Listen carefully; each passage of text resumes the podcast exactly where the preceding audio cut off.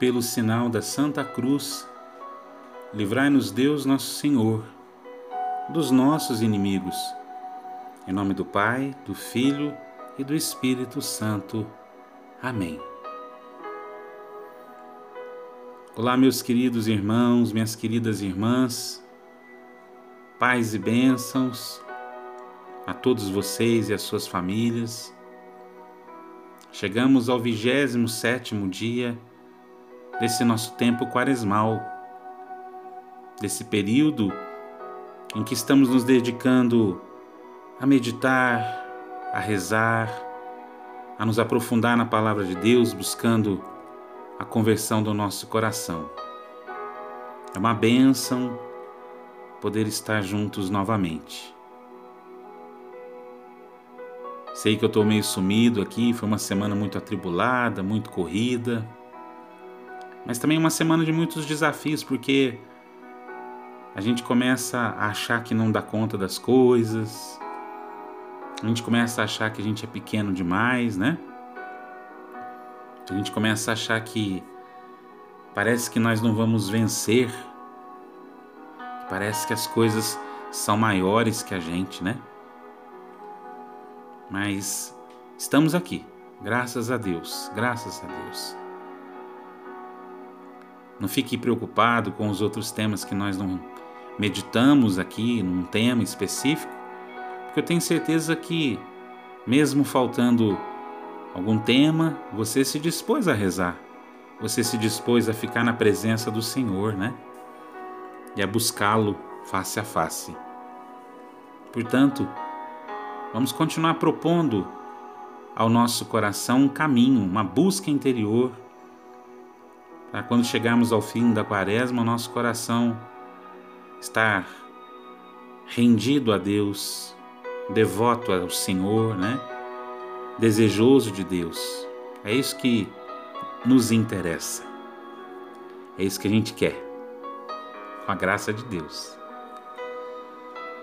E diante do que essa semana eu vim experimentando, da última reflexão para cá, me veio ao coração propor uma reflexão que falou muito forte dentro de mim, por causa de uma expressão que está lá no livro, ou melhor, no primeiro livro de Samuel, no capítulo 16, lá no versículo 7. 1 Samuel, versículo 16, ou melhor, capítulo 16, versículo 7. Deus vê o nosso coração. É isso que nós vamos partilhar um pouquinho. Mas antes, vamos rezar.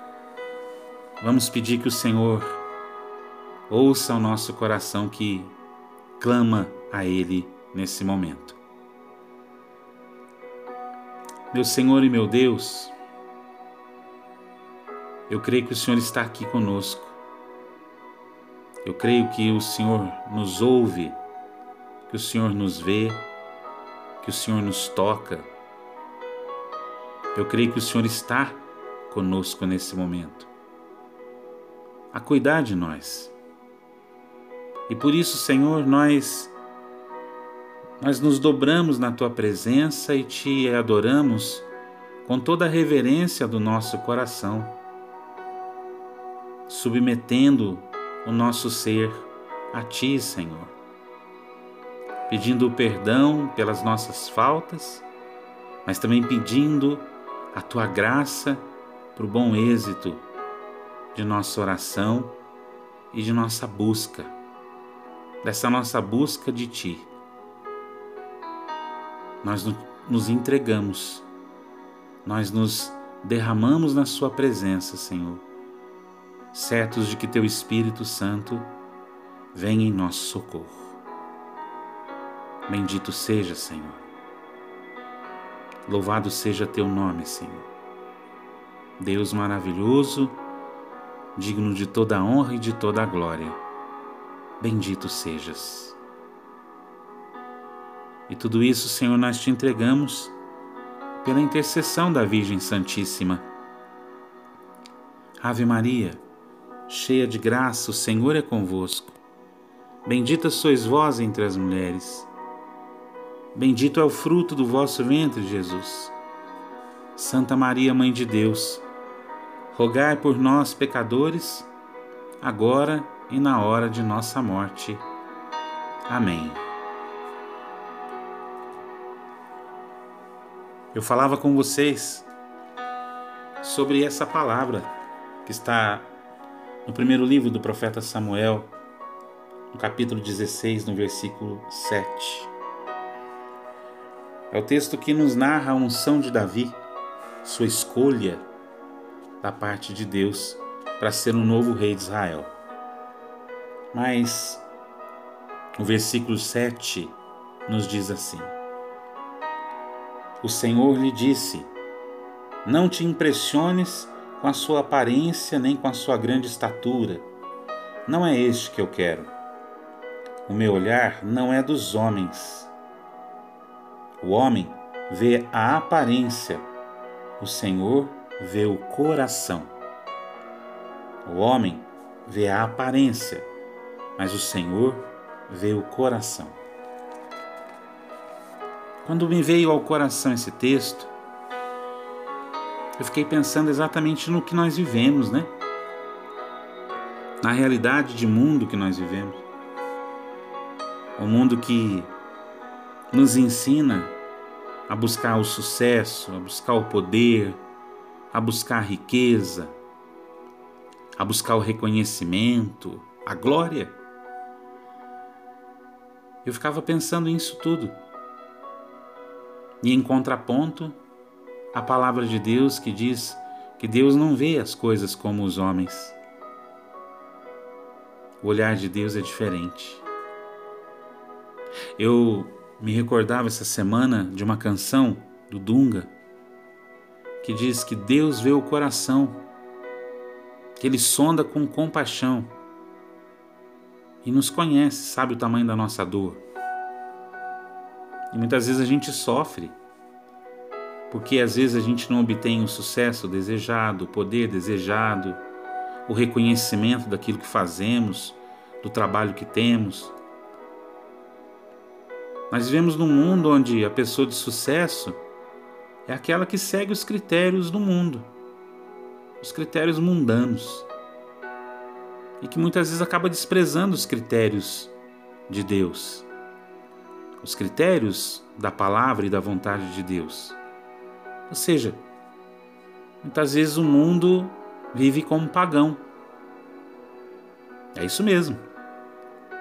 Muitas vezes o mundo vive como pagão, porque o pagão é aquele que não considera Deus. É isso. O pagão é aquele que não considera Deus.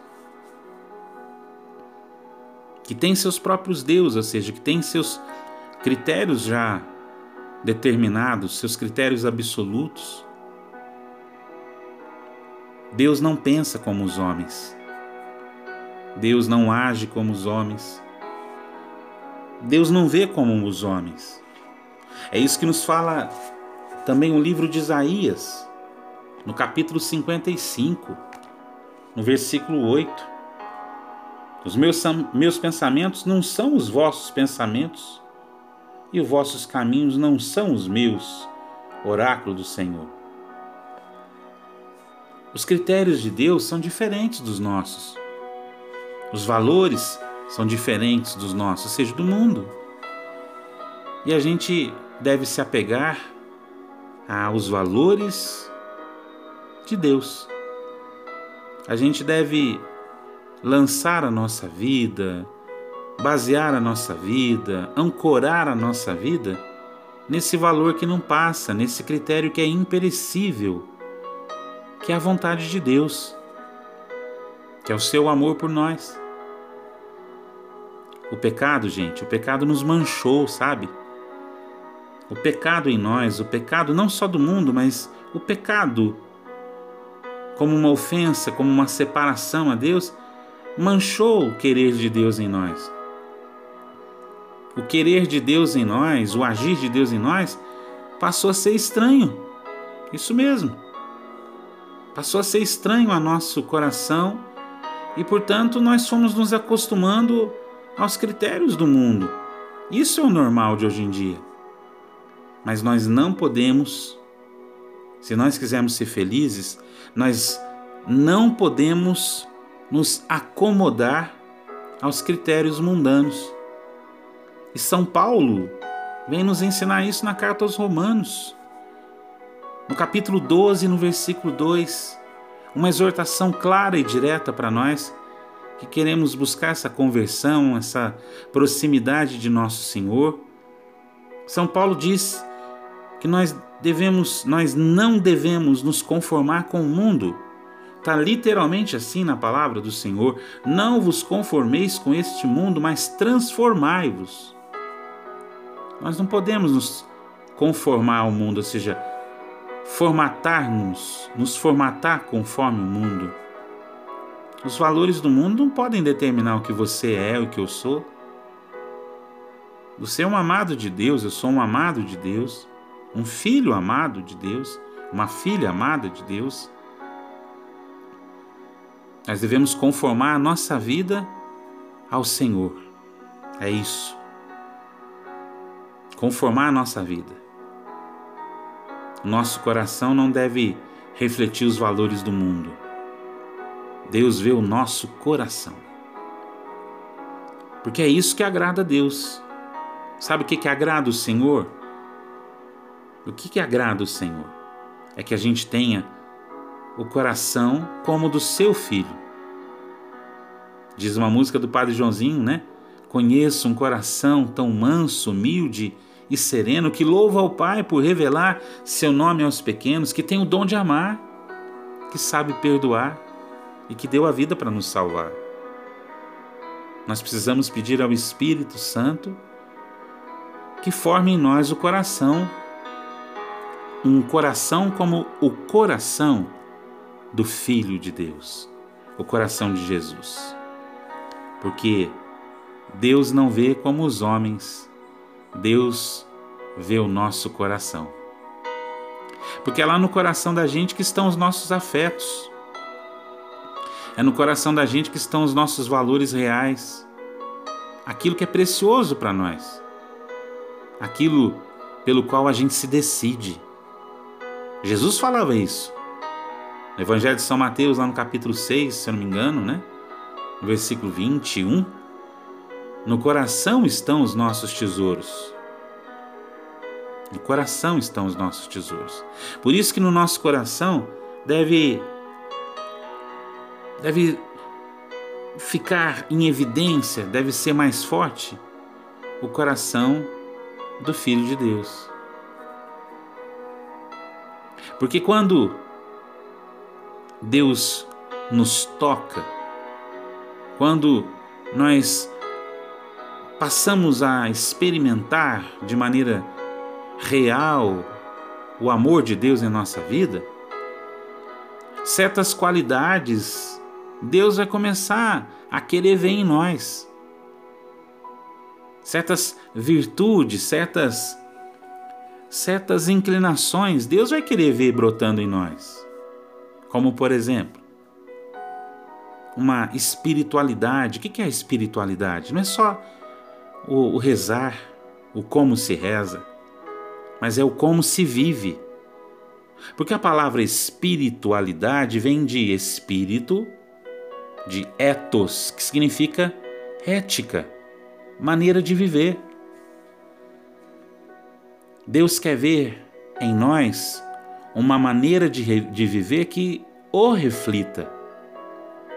Portanto, a nossa espiritualidade deve ser a espiritualidade impregnada das coisas de Deus e nas coisas de Deus. Vejam, uma espiritualidade impregnada, completa, repleta, cheia das coisas de Deus e uma espiritualidade mergulhada nas coisas de Deus.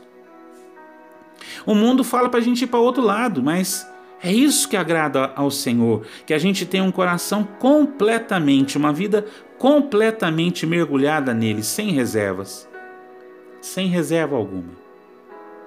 Nossa espiritualidade deve refletir uma maneira de viver no Senhor, nas coisas de Deus e ancorada nas coisas de Deus e repleta das coisas de Deus. Isso não é alienação nem fanatismo, isso é uma necessidade. Uma espiritualidade que vive em Deus, que se alimenta de Deus. Ok? Mas Deus também quer ver em nós uma outra qualidade que a gente adquire no cotidiano da nossa vida. Onde a gente é treinado lá no cotidiano, dos afazeres da casa, dos afazeres do trabalho, da escola, da faculdade, com os filhos, com o marido, ou na solidão. Essa qualidade que eu me refiro é a humildade. Deus também quer ver a humildade em nós e quer nos ajudar a caminhar para a humildade, que é o justo juízo de nós mesmos. Porque é lá, no cotidiano da nossa vida, que nós vamos aprender a humildade. É lá, trabalhando, combatendo o bom combate, que a nossa espiritualidade no cotidiano vai ser forjada nessa humildade. Lá no lugar que só nós sabemos quem nós somos.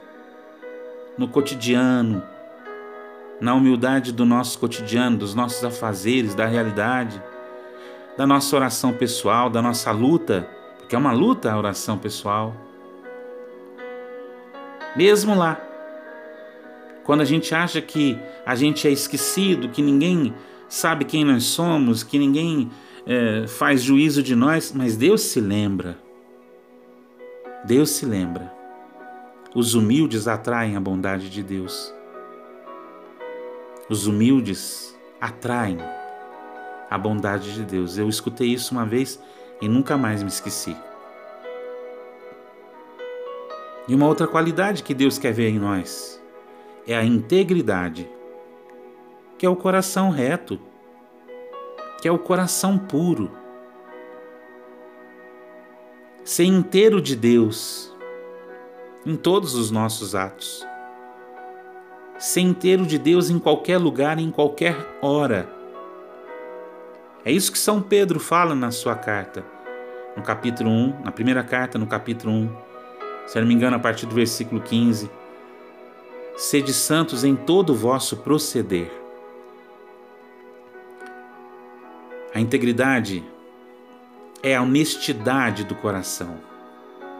É por isso que a gente pede no Salmo 78, é por isso que a gente reza nele Ó meu Deus, cria em mim um coração puro. Um coração puro. Um coração total em Deus. Um coração honesto para Deus. Isso nos leva a perguntar onde está o nosso coração, o que, que move o nosso coração. Qual é a motivação do nosso coração? Quais são os tesouros que estão nele? O que, que manda no nosso coração? A integridade? A integridade com o qual nós respondemos a Deus é o sinal que nós damos a Ele de que nós queremos ser santos. Santos em qualquer lugar, em qualquer hora queremos ser santos. Porque o santo é aquele que reflete Deus, que reflete o Senhor, que reflete o seu amor a qualquer hora, em qualquer lugar. Deus conhece o seu coração, Deus conhece o meu coração. E Ele quer ver em nós, quer ver brotar de nós uma espiritualidade sem reservas a Ele, uma humildade que nos faça sempre reconhecer quem somos e quem Deus é em nós e para nós. E uma integridade de coração, uma retidão de coração, uma pureza de coração, que vai sempre fazer com que nós levantemos a nossa voz e peçamos, ó Deus, cria em mim um coração que seja puro. Por isso, Senhor, nessa meditação nós queremos pedir que o Senhor se derrame sobre nós, porque o Senhor conhece o nosso coração. O Senhor sabe quem nós somos. O Senhor sabe do que nós precisamos. O Senhor sabe de tudo. O Senhor conhece completamente o que nós somos. E por isso, nesse momento, Senhor, nós pedimos a tua graça, o teu auxílio. Nós pedimos que a tua mão venha sobre nós agora e a sua graça ocupe nosso coração e a sua graça lave-nos, lave as nossas faltas. Que a sua graça, Senhor, nos coloque de pé, com novo ânimo, com nova alma, para responder aos seus apelos no cotidiano da nossa vida, buscando uma integridade do nosso coração, na humildade de reconhecer que sem o Senhor nós não podemos nada. Derrama a tua graça sobre mim, Senhor, derrama a tua graça sobre cada um de nós, porque nós somos dependentes de ti, nós somos necessitados de ti. Eu sou necessitado de ti, Senhor. E sei que o Senhor pousa os seus olhos sobre mim nesse momento. Eu sei que o Senhor pousa o seu olhar sobre cada um de nós nesse momento, Senhor. Eu sei que o Senhor é bom para aqueles que te procuram. Que eu sei, Senhor, sei que o que te atrai é um coração puro e contrito. É assim que está o nosso coração nesse momento, Senhor. Contrito, derramado na tua presença, porque nós dependemos de ti, Senhor. Nós precisamos da tua graça e do teu amor, Senhor, agora e para sempre. Agora e para sempre, Senhor. Bendito sejas, glorificado sejas tu, Senhor. Aleluia. Amém. Glórias a ti, Senhor. Bendito sejas. Querido irmão, querida irmã, que a graça de Deus cubra o seu coração desse desejo, de deixar que Deus veja o seu coração, que Ele olhe para o seu coração e te impulsione a derramar a vida diante dele. Um forte abraço, até a próxima meditação e que o Espírito Santo nos acompanhe e nos encha de alegria e paz. Fique com Deus. Tchau, tchau.